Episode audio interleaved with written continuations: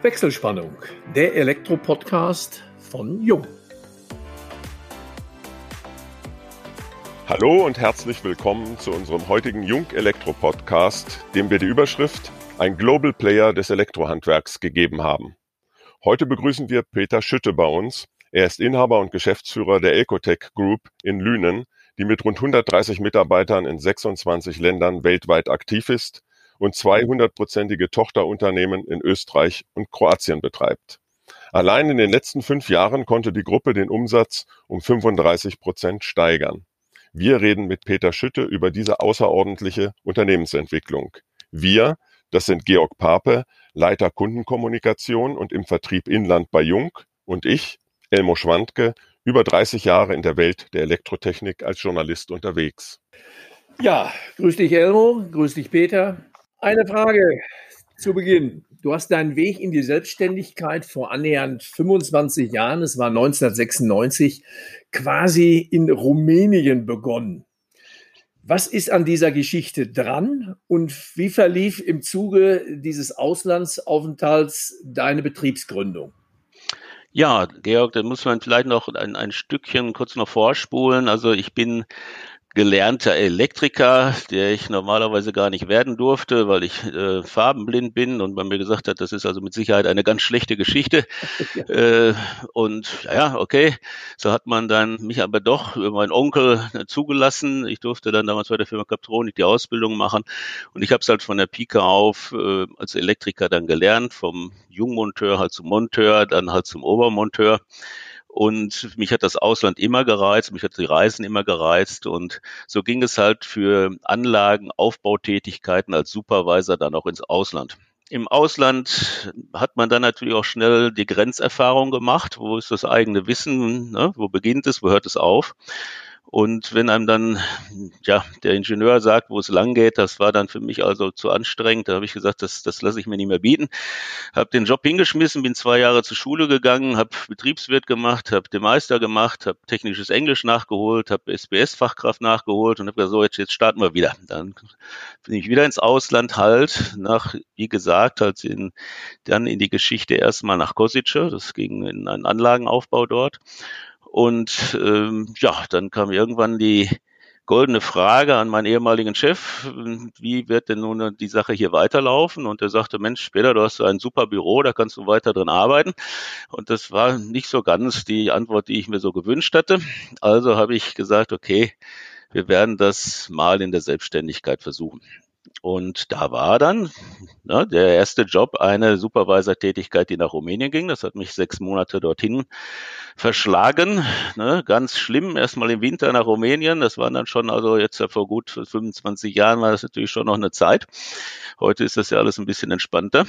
Und ja, da habe ich mich dann durchgekämpft und habe äh, diese Anlage halt für einen großen Industriekunden aus Essen äh, aufbauen dürfen und durfte dort auch natürlich auch dann weitere Erfahrungen sammeln und auch weitere wichtige Kontakte für die Selbstständigkeit knüpfen. Du hast dich dann als Ein-Mann-Unternehmen ja quasi selbstständig gemacht und hattest äh, vier Jahre nach äh, Unternehmensgründung bereits äh, 40 Mitarbeiter und warst auch schon zu diesem Zeitpunkt international äh, tätig. Das ist, ich glaube, da gibst du mir recht, für das Elektrohandwerk eine sehr ungewöhnliche Geschichte. Äh, wie schafft man das innerhalb so kurzer Zeit, ein Unternehmen äh, dieser Größenordnung auf die Beine zu stellen? Ja, vielleicht es liegt vielleicht auch ein bisschen daran, dass wir natürlich äh, den Weg der Industrie eingeschlagen haben. Also wir haben natürlich mit dem Industrieweg äh, auf der einen Seite dann äh, Kunden, die natürlich auch industrielle Ansprüche stellen. Also das ist nur von der Verfügbarkeit, von der Anlagengröße, von der Aufgabe, die zu erledigen ist die Geschichte mit Rumänien war natürlich der entspannteste Teil der Selbstständigkeit. Ne? Man war für sich selber unterwegs, man war für keinen verantwortlich, man musste seine Sache nur für, halt für sich und sein Unternehmen vernünftig in Ordnung bringen. Das war natürlich gut. Die richtige Gründung begann natürlich erst, als man zurück war. Ne? Und äh, da konnte ich dann aber natürlich auf äh, Kontakte in die Schwerindustrie zurückgreifen, die ich während meiner Tätigkeit vorher halt aufgebaut habe. Es gehört natürlich das Interesse schon dazu an dem Job, es gehört eine gute Arbeit dazu und dann bildet sich einfach auch ein Kreis von, von Kunden, der sagt, ja, ich bin, ich bin mit der Leistung des Herrn Schütte zufrieden und wenn er jetzt selbstständig ist, okay, dann werde ich einfach mal bei ihm anfragen und äh, werde es einfach mal versuchen, wie es denn läuft. Und so ist es dann auch gekommen.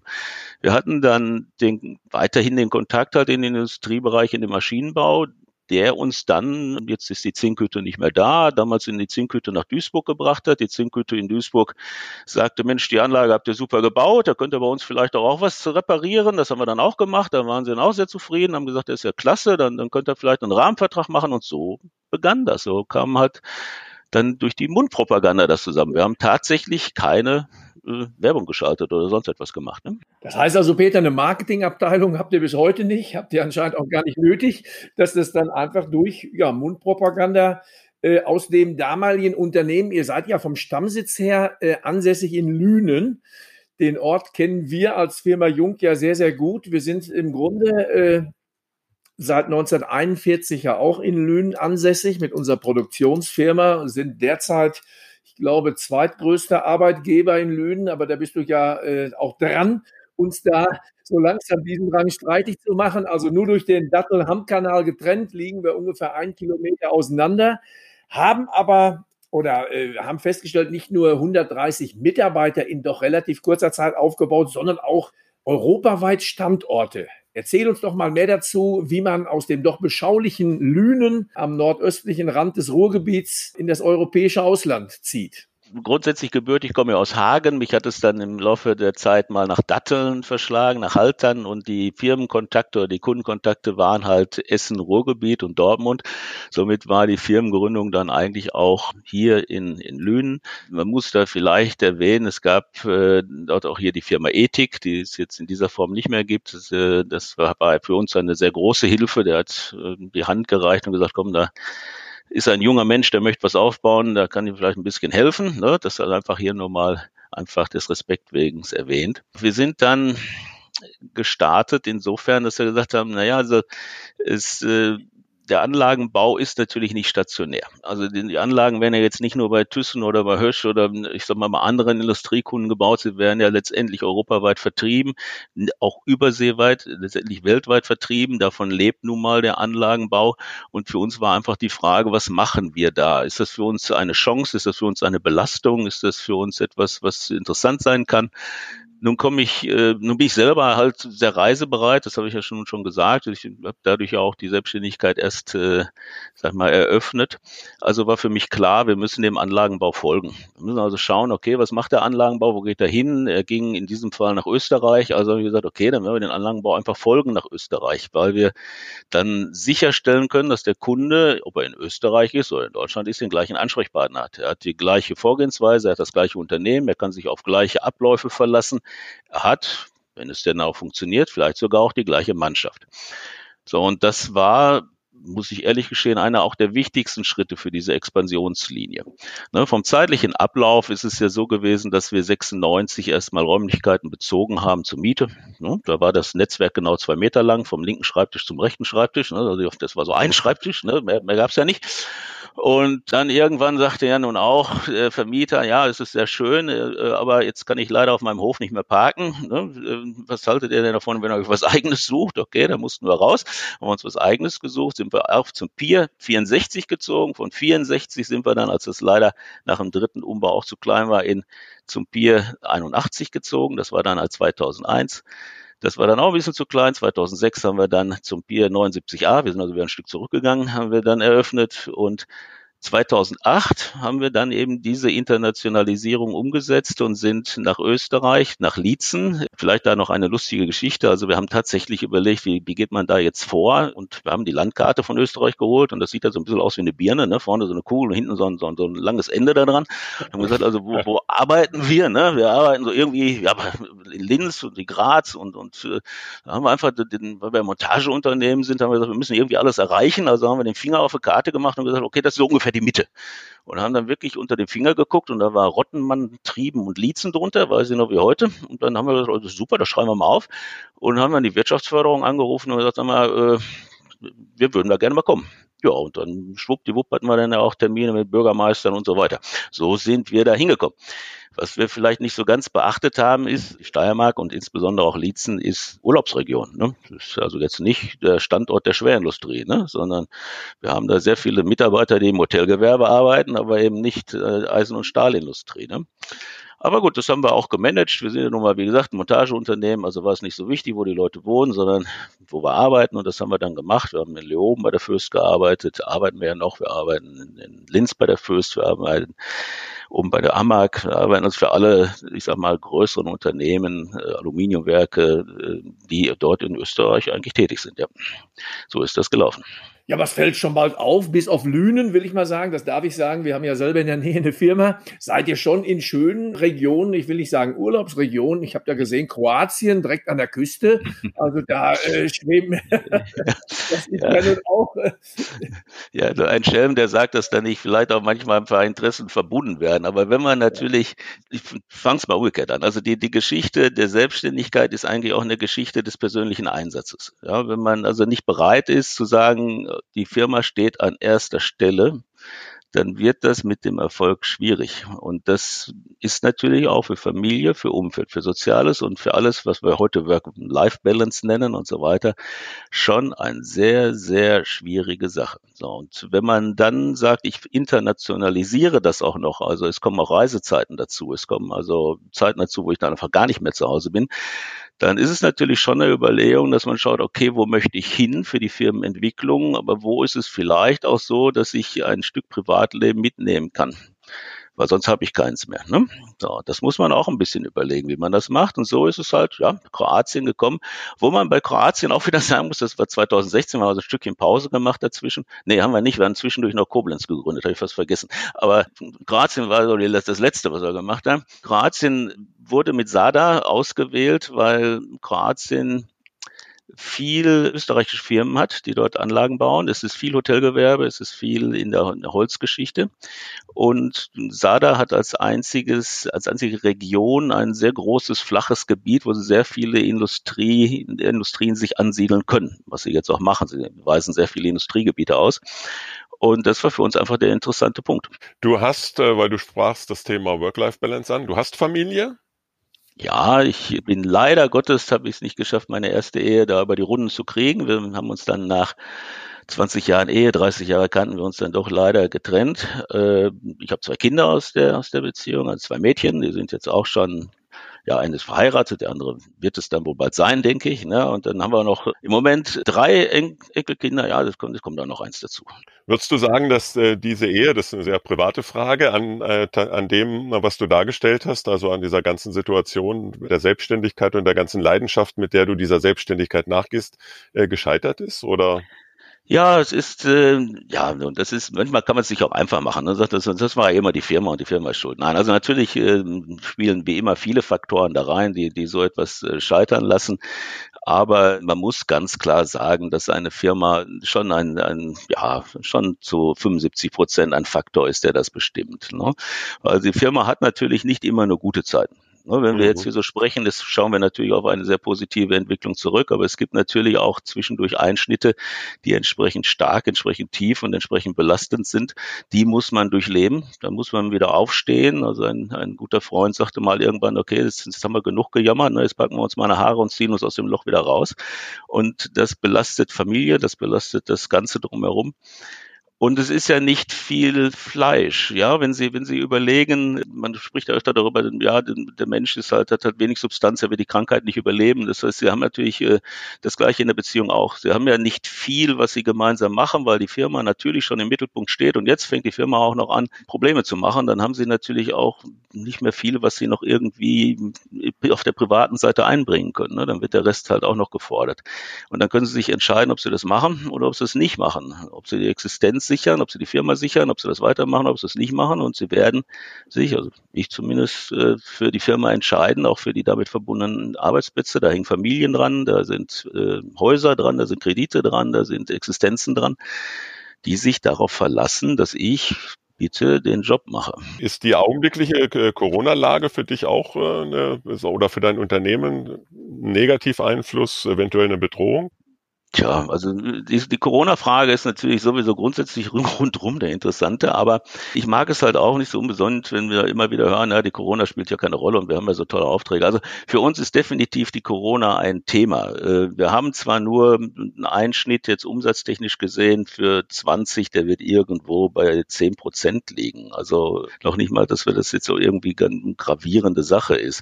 Aber äh, natürlich haben wir die Probleme, dass wir in der schweren Industrie, in der wir arbeiten, natürlich nicht die Aufträge im Moment generieren können, die wir uns eigentlich vorstellen. Wir haben im Anlagenbau Probleme. Der Anlagenbau beginnt ja auch gerade erstmal wieder sich zu erholen.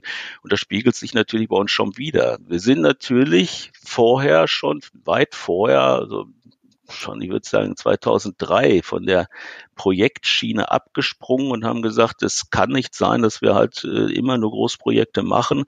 Wir hängen dann einfach an äh, diesen Dingen dran, so wie am Fliegenfänger. Ja, wird es nun gemacht? Okay, wird es nicht gemacht? Wird es verschoben? Haben wir ein Problem? Für uns war immer eine kontinuierliche Auslastung ein Thema. Somit sind wir zur Wartung und Instandhaltung gewechselt. Und das kann natürlich auch in solchen Krisenzeiten nicht eingespart werden. Bei dir sind ja 90 Prozent, wenn ich das ähm, recht im Kopf habe, Industriekunden aus deinem Kundenstamm. Ja. Und äh, die 10 Prozent wären dann äh, auch privater, äh, private Auftraggeber? Nein, also wir haben private Auftraggeber, also ich hätte mal bald gesagt, äh, ja, wenn das ein Prozent ist, dann, dann war es das auch. Ne? Äh, also wir haben industrielle Kunden, klar zu 90 Prozent. Wir haben, äh, der Rest teilt sich eigentlich auf dann in öffentliche Auftraggeber. Wir arbeiten mhm. also auch für die Emscher Genossenschaft Lippe Verband. Ne? Für all diese Geschichten kommen natürlich noch dazu. Privatkunden wirklich extremst gering. Ja, also zu deinem Kundenstamm zählen also überwiegend, Elmo sprach 90, vielleicht sind es 95, 99 Prozent Industriekunden. Und da habe ich jetzt rausgehört, ist es nicht nur der Bau, die Ersterrichtung der Anlagen, sondern äh, auch zunehmend die Leistung der Wartung und Instandhaltung. Ist das also, äh, ja, ist das der Schlüssel zum Erfolg, dass man sagt, ich biete dem äh, Industrieunternehmen ein rundum sorglos Paket? Und da gibt's ja auch so, was auch bei dir auf der Homepage da niedergeschrieben ist, so dieses Schlagwort 365 724 ist natürlich ein hohes oder ein hehres Ziel und ein großer mhm. Anspruch, aber sicherlich auch eine gewisse Belastung für die Mitarbeiterinnen und Mitarbeiter, wenn man dann zum Beispiel an Ostern, an Weihnachten oder wann auch immer die Anlagen dann instand halten muss. Ja, es ist eine Frage der Firmenphilosophie und es ist eine Frage, wie ich selber das als Kunde, wenn ich selber Kunde bin, erlebe. Und wir haben halt in der, in der Wartung, Instandhaltung erlebt, dass es Firmen gibt, die bauen die Gesamtanlage auf und ziehen dann mehr oder weniger wie ein Heuschreckenschwarm zur nächsten Anlage und bauen die auf und haben eigentlich auch überhaupt kein Interesse mehr an der Anlage, die sie aufgebaut haben, sondern kümmern sich um das nächste Projekt. In dem Moment, wo das nächste Projekt wegfällt, wird es da eine Problemstellung geben. So, diese Problemstellung, in die wollten wir eigentlich so nicht hineinlaufen, haben gesagt, na ja, also wenn wir diese Anlagen aufbauen, dann könnten wir doch eigentlich diese Anlagen auch instand halten, warten oder erweitern oder dem Kunden zumindest dort einen Service anbieten, weil wer kennt sich denn jetzt nicht besser aus in der Anlage als wir selber? Ja? so ist es denn dann auch gekommen, dass der Kunde also sagt, ja, also das ist, äh, wir können diese Anlage, die wir sowieso selber gebaut haben, natürlich machen, aber wir haben auch noch diverse andere Anlagen, wo Wartung, Instandhaltung möglich ist. Dann haben wir das mit aufgebaut. Für diesen Service müssen Sie ja immer dran denken, immer an sich selber denken. Wenn Sie irgendetwas einkaufen wollen, dann wollen Sie das auch gerne in einem vernünftigen Zustand bekommen, möglichst komplett und möchten da nicht tausendmal irgendwie hinterherlaufen. Also war die Frage, wie können wir sowas überhaupt vernünftig anbieten? Vernünftig anbieten können wir das nur, indem wir neben Personal, was wir hier im Betrieb Gott sei Dank managen können, weil alle so ein bisschen verrückt sind wie ich, äh, sagen, das ist doch gar kein Thema, das machen wir. Also brauchen Sie einfach so eine Mannschaft, die das mit, mitträgt, aber auch Lieferanten haben, die das mittragen, weil was hilft es, wenn sie draußen stehen haben das Kabel nicht? Ne? Kriegen sie es letztendlich auch nicht angeschlossen und wenn die Klemme fehlt, funktioniert es dann immer noch nicht. Das heißt, sie brauchen den, das Komplettpaket. Somit haben wir einmal betriebsintern geklärt, wie gehen wir damit um, wie machen wir das, wie realisieren wir das, aber auch mit unseren Lieferanten geklärt, wie bekomme ich am Heiligen Abend zur Bescherungszeit eben meine Kabeltrommel und wie bekomme ich die dann auch bitte auf die Baustelle und kann mich freuen, dass alles da ist. Und da haben wir halt zwei Lieferanten, die das sehr, sehr gut machen. Die, die Flexibilität macht es dann aus. Die haben einen Brandschaden beim Kunden, der Kunde ruft sie an, er sagt, meine Brecheranlage ist abgebrannt und hier geht ja gar nichts mehr. Und das ist natürlich, bitte, bitte sie anrufen nachts irgendwie. Ne? Und er wird sie auch anrufen, man kommt ja da erst später hinter. Er wird sie auch anrufen, meistens an Feiertagen und meistens an Wochenenden, weil sie dann die Schichten eben nicht mit eigenen Leuten, sondern teilweise mit Leiharbeitern und Aushilfskräften besetzen. Und die wissen dann nicht so genau, wie sie die Anlage fahren. Und dann kommt es meistens zu dem Schaden. Das ist einfach so mal die Erfahrung dann über die Zeit. Also ne, wird es diese Tage treffen. Und dann können sie halt einfach zu so einem Lieferanten sagen, gar kein Problem, ich nehme deine LKWs, ich nehme deine Kabeltrommel, ich nehme auch deinen Mitarbeiter noch mit. Und das funktioniert. Dein Unternehmen lebt ja von hochqualifizierten Mitarbeiterinnen und Mitarbeitern. Du musst natürlich schon allein aufgrund deines Unternehmenswachstums, ja, Wachstums natürlich auch immer wieder neue Mitarbeiter rekrutieren. Und was ich gehört habe, du förderst oder bildest selbst in deinem Unternehmen auch aus und qualifizierst weiter. Ist das richtig? Ja, also man muss ganz klar sagen, bei uns im Unternehmen, wenn Sie so etwas auch wie die Wartung, Instandhaltung, äh, also 24, 7 Tage, 365 Tage im Jahr umsetzen wollen, wenn man äh, in diesem Schwerindustrie-Geschichte mitspielen will, kommt man nicht besonders weit mit irgendeinem Grabenkrieg zwischen Belegschaft und, und Führung. Und äh, mir fällt es grundsätzlich sowieso schwer, weil ich bin nun mal gelernter Elektromonteur. Ich habe gerne meine Werkzeugkiste dabei. Ich Schlimmste war irgendwie für Mitarbeiter Flugtickets kaufen. Ne? Also ich fliege da lieber selber hin. Ne? Fliegen die Mitarbeiter dahin. Ne? Das kann einen ja schon ärgern. Ne? Und somit ist die Beziehung hier vielleicht auch schon von einer sehr flachen Hierarchie geprägt und somit auch muss man schauen, wie gehen wir eigentlich miteinander um. Wir haben also Leute, die tatsächlich vielleicht in der Jugend ein bisschen wild waren. Die haben das Thema mit der Lehre halt vielleicht verpasst und äh, sie bringen aber sehr gute, sehr gute Ansätze mit und haben sich hier auch sehr gut qualifiziert, dann wird man dort eine Ausbildung machen. Das machen wir hier. Wir, wir haben die Möglichkeit, mit einer äh, staatlichen Förderung das Gehalt bis zur Hälfte aufgestockt zu kriegen. Wir stocken dann die andere Hälfte auf, so dass der Mann, während er hier seine Ausbildung macht, ein volles Gehalt hat, also kein Problem hat mit Kinder, Wohnung, was sie ja dann meist schon alles haben und wird dann hier ausgebildet zum Elektromonteur.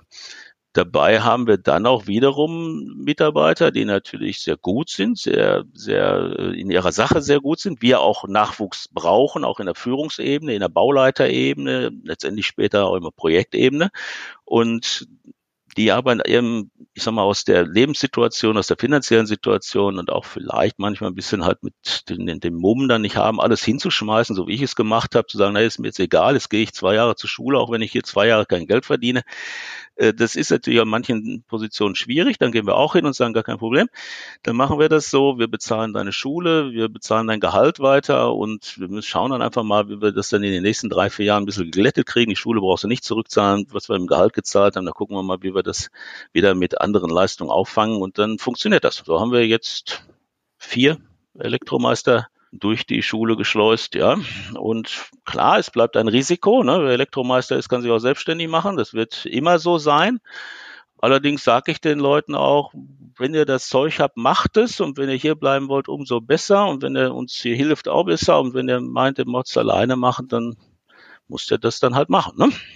Also im Grunde für alle Beteiligten immer eine Win-Win-Situation, sowohl zum Kunden, nicht nur einmal errichtet, also Fire and Forget, sondern die Rundumwartung für beide Unternehmen, sowohl den Kunden, also auch den Ausführenden, eine gewinnbringende Sache und bei den Mitarbeitern ähnlich, dass es also auf Gegenseitigkeit beruht. Jetzt habt ihr ja ein sehr ambitioniertes Ziel auf eurer Homepage stehen, derzeit circa 130 Mitarbeiterinnen und Mitarbeiter und bis 2022, das sind ja gerade mal, ja, wenn man es optimistisch sieht, anderthalb oder zwei Jahre, auf 200 Mitarbeiter aufzustocken.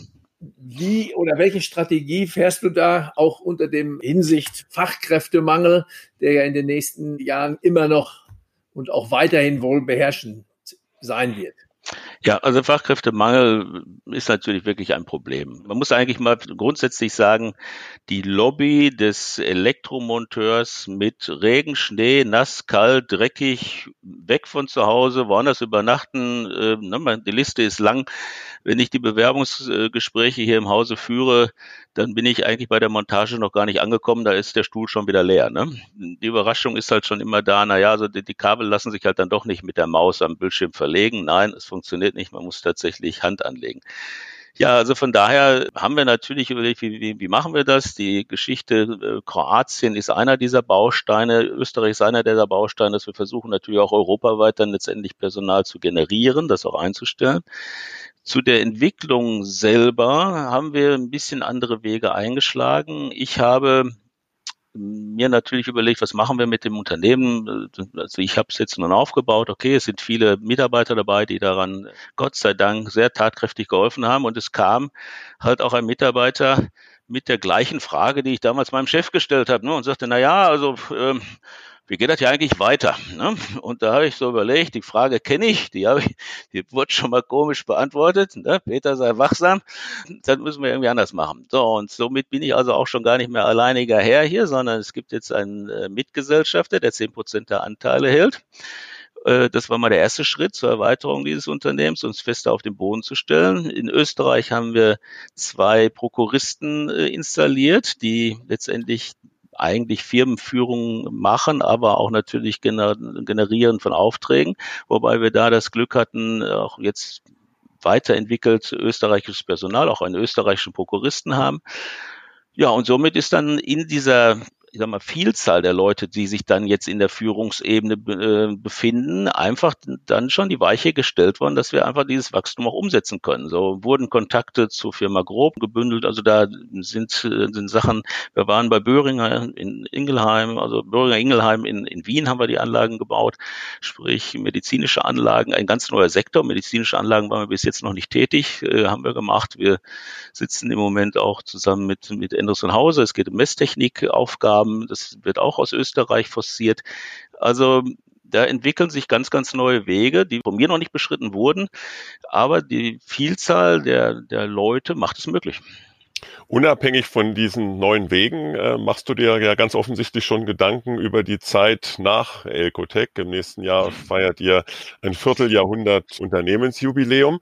Äh, wie darf man sich den Unternehmer Peter Schütte nach Elcotec vorstellen? Welche Hobbys äh, pflegst du vielleicht oder wo, wo sind deine Traumziele, nachdem du sage ich mal, deine unternehmerische Verantwortung übergeben, abgegeben hast? Also es ist natürlich immer schwierig. Also für mich äh, ist es eigentlich ganz klar, das Unternehmen wird immer ein wesentlicher Bestandteil des Lebens bleiben. Das wird man nicht an irgendeiner Stelle abschneiden können oder weglegen können oder sagen, okay, das war jetzt der Abschnitt bis jetzt, den tun wir mal in die Schublade. Es wird mich weiterhin begleiten. Ich werde auch äh, weiterhin mit Rat und Tat im Unternehmen zur Seite stehen und das wird auch noch eine Weile dauern, bis man mal da intensiver drüber nachdenkt. Also die 65 müssen wir mal schon mal erreichen erreichen. Weil, wie gesagt, es läuft nicht immer alles gerade im Leben. Ne? Manches muss man dann auch noch zurückzahlen und begleichen. Das geht dann alles nicht so schnell. Somit werden wir noch was zu tun haben. Und danach wird oder werde ich diese Sachen auch den Nachfolgern dieses Unternehmens überlassen. Ne? Das kann natürlich sein, dass sie sagen, weißt du, es ist jetzt mal Zeit, dass du mal zu Hause bleibst, weil du nervst uns, dann wird das wahrscheinlich so sein, dann können wir dann nichts machen.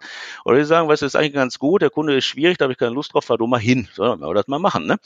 Also man wird diesem, diesem Unternehmen mit, mit Sicherheit die, eigentlich die restliche Zeit erhalten bleiben. Die Hobbys sind da natürlich, die äh, pflegen wir natürlich auch und versuchen sie auch umzusetzen. Im Moment halt eben noch gebremst, weil das Unternehmen hat auch eben Vorrang. Ne? Welche Hobbys wären das? Gott sei Dank habe ich mir eine Vielzahl von Hobbys erhalten. Äh, es beginnt bei der Modelleisenbahn, die ich vielleicht doch mal wieder aufbauen würde. Da hätte ich mal wirklich Spaß dran, bis hin zur Modellfliegerei, was man einfach nicht umsetzen kann, mangels Zeitmangels. Äh, wir haben uns äh, zwar hier betrieblich eine Cessna gegönnt. Ne? Wir sind ja wegen der vielen Standorte sind wir dann also auch äh, in der Luft unterwegs. Das geht dann einfach ein bisschen schneller. Aber da wird mein Mitgesellschafter schon langsam einschreiten und sagen, na ja, brauchen wir die denn noch? Ne? Diese kritischen Fragen, den darf ich mich dann auch stellen. Äh, ja, man entdeckt das Wasser mal für sich. Okay, das ist vielleicht auch mal eine interessante Sache, was man so alles machen kann. Ferienhäuslein wird äh, ein Thema sein. Es gibt genug der, der Dinge. Also Mangel an Aufgaben wird es nicht sein, nein. Ja, Peter, das wäre jetzt schon ein klasse Schlusswort. Ich äh, stelle erstmal fest, Langeweile, das Wort kennst du gar nicht, sowohl betrieblich als auch von den Hobbys her, Hab aber im Netz ein Zitat gefunden, was mich angeregt hat. Würde das ganz gerne mal zitieren und dich fragen, äh, was du da genau meinst. Wir werden durch Globalisierung angegriffen und wir schlagen durch Globalisierung zurück. Das ist schon mal ein Wort. Was steckt dahinter?